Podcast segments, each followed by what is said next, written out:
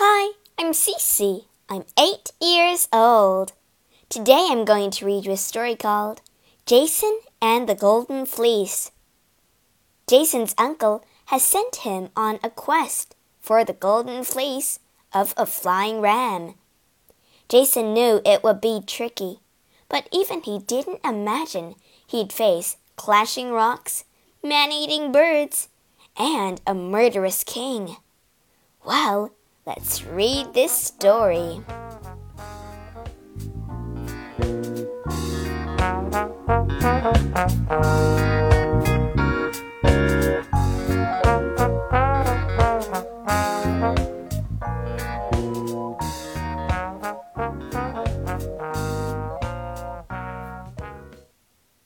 Chapter 1 Wicked Uncle Pelias.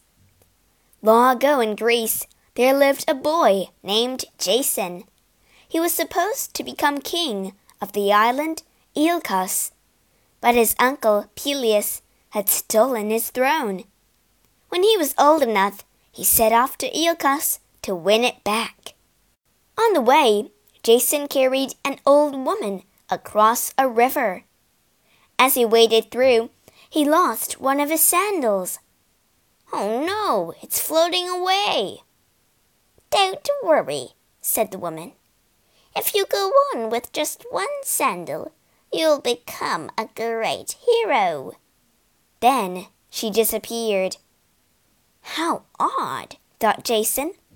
But he did as she said. All the same, when he got to Iolcos, his uncle Pelias was not pleased to see him. Uh oh, this spells trouble. The gods had told him that a young man with only one sandal would come to take his throne. So, nephew, sneered King Pelias, you think I don't know why you've come. Well, I've a job for you first. Here's the deal. Jason wondered what he'd say. Bring me the precious golden fleece, and the throne is yours, the king said with an evil smile. Jason gulped. The golden fleece was far away in a place known as Colchis. But he agreed. He set to work right away.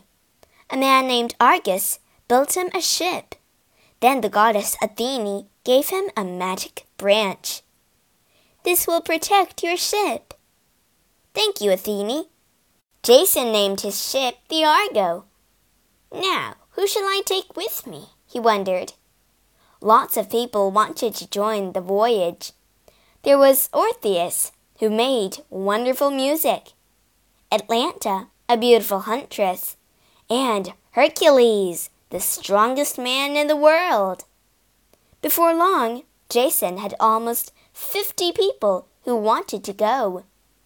Then, with a flutter of wings, the North Wind's twin sons arrived. Please take us, Jason. You're all fantastic, said Jason. Everyone can come. Jason called his crew the Argonauts. They all piled onto the Argo for the long voyage. Lift up the anchor. I hope no one gets seasick, with Athene's magic branch tied on tight, the Argo was ready to go. The gods sent a gust of wind to fill the Argo's sail, and the ship lurched forward. Jason and the Argonauts were off. Chapter 2 Amycus the Bully After three days, the Argo stopped at an island. There was a big, hairy man on the beach a very big man. I'm King Amycus, he roared. Anyone who comes here has to fight me, or else. One of the Argonauts stepped forward. I'm Polydeuces. I'll fight you, he said bravely. King Amycus laughed. Ha ha ha ha!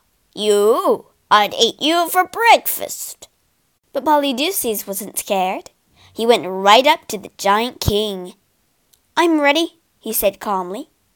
The Argonauts were worried, but they gathered around with the king's soldiers to watch the fight. Come back here, you little squirt, Amycus lunged at Polydeuces with his fat fists, but Polydeuces dodged.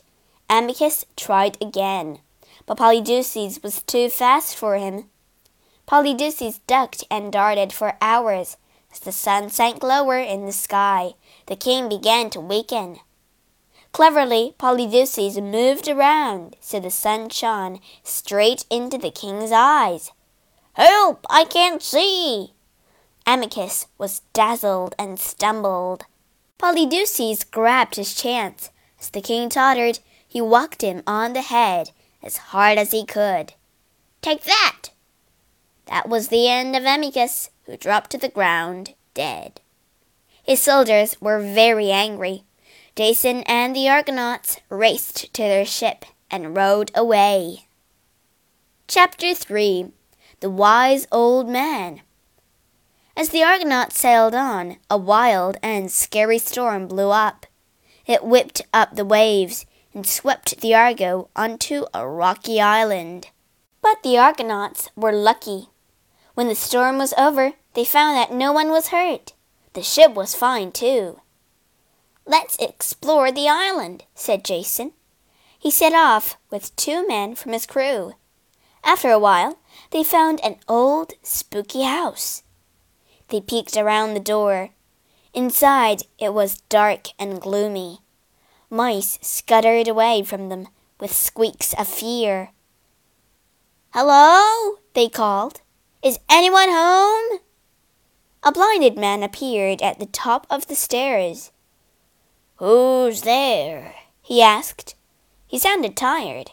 Jason knew the old man at once. It was Phineas, who could see into the future. Jason with some friends, he called.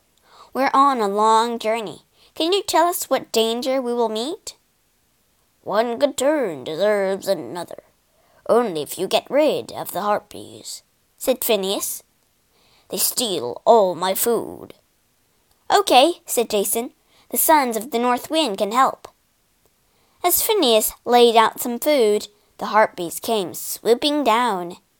They were no match for the swift twins. Soon all the harpies were dead. At last, cried Phineas in relief. Thank you. Now your greatest danger is the clashing rocks. They might clash you together and crush you. Take this dove. Let it go when you reach the rocks. If it flies through safely, you will be safe too. Chapter 4 clashing rocks. The Argo set sail again and headed for the Black Sea. The clashing rocks soon loomed ahead, dark and dangerous. Jason held up the dove and let it go. The dove flew straight for the rocks. Jason watched as it dived between them. The rocks are clashing together, he cried. But then he saw the dove safely on the other side. Just one white feather fluttered down where the rocks had trapped its tail. Let's go, start rowing, shouted Jason. But the wind was against them, and the rocks began to close together. Faster, faster! The goddess Athene saw the danger and sent a wave to help them. The ship squeezed through just in time the Argo sailed safely into the Black Sea. Not far to go now, Jason told his crew. But then they were attacked by some horrible birds, which shoot poison arrows from their wings. Ah, I've been hit! The crew fired arrows back to scare them away. The birds flew off in fright, and the Argo drew near to Colchis. Let's stop here for the night, Orpheus can play us some music with supper. We'll hide the Argo just outside Colchis, said Jason. I'll visit the king in the morning. Chapter 5 Challenge at Colchis. The next day, Jason went to find Aeetes, the king of Colchis. I've come for the golden fleece, he replied. You can have it if you do the tasks I set for you, said Aeetes. Aeetes didn't want Jason to have the fleece at all. He had a cunning plan. First, you must tame two bulls to use them to dig up a field, he said. Then you must sow the field with dragon's teeth. Jason's heart sank. That sounded impossible, but he nodded bravely. He had no idea how he would do it. He went back to the ship and talked to the Argonauts. None of them had any ideas either. What am I going to do? But there was something that Jason didn't know. The king's daughter, Medea, had seen him at the place. She had fallen in love with him on the spot. I must help Jason, but how? Medea had heard her father set the impossible task. She was determined to help Jason. At last, she had an idea. Hecate, the goddess of magic, Medea thought. She'll help me. Quickly, there's no time to lose. In the dead of night, she drove her chariot through the woods to Hecate's temple. There she knelt in front of the altar and pleaded with the goddess. Please tell me what to do, Hecate. Hecate told her to make a magic potion with herbs from the woods. I'll do it now, said Medea.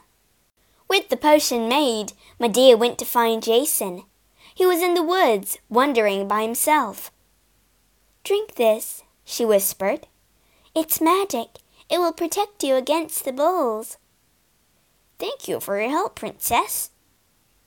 All too soon it was dawn. A crowd of people watched as Jason walked up to the bull's cave. The fool! He has no chance! Jason heard a loud bellow, then the thunder of the bull's feet. As they ran, the ground shook. Jason took a deep breath. Suddenly the bulls charged at Jason, breathing fire. They had huge brass hooves and sharp, scary horns. They scorched the ground near Jason with their fiery breath. But they didn't harm him. The potion's working, thought Jason in delight. Slowly, Jason walked up to the monstrous bulls. The crowd held its breath. He grabbed their horns and forced them to kneel. Then he stroked them, and they snorted happily. The crowd gasped in disbelief. I'll get on with digging the field now, said Jason. Jason soon finished digging the field. King Aeetes was furious.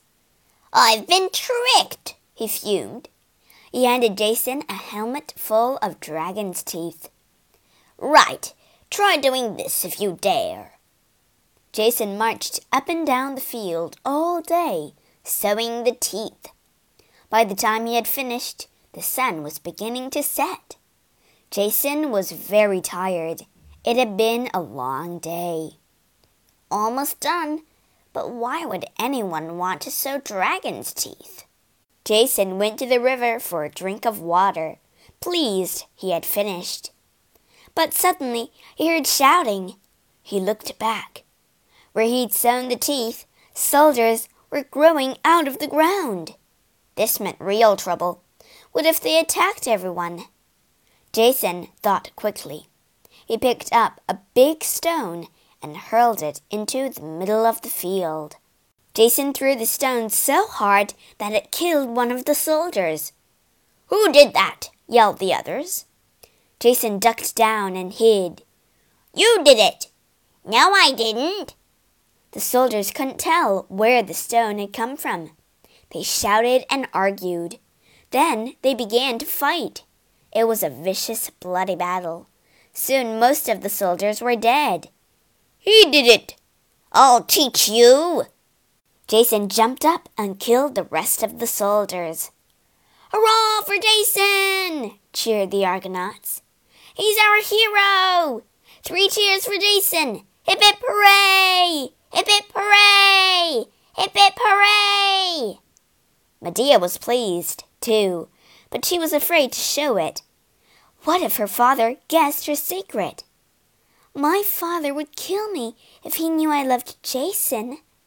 Chapter 6 The Golden Fleece Aeetes was annoyed But he had one last task up his sleeve. You still have to fight the snake that guards the golden fleece, he told Jason. I bet you can't do that. But then Aeetes began to worry. What if Jason had magic powers? I'm not taking any chances, he said to himself.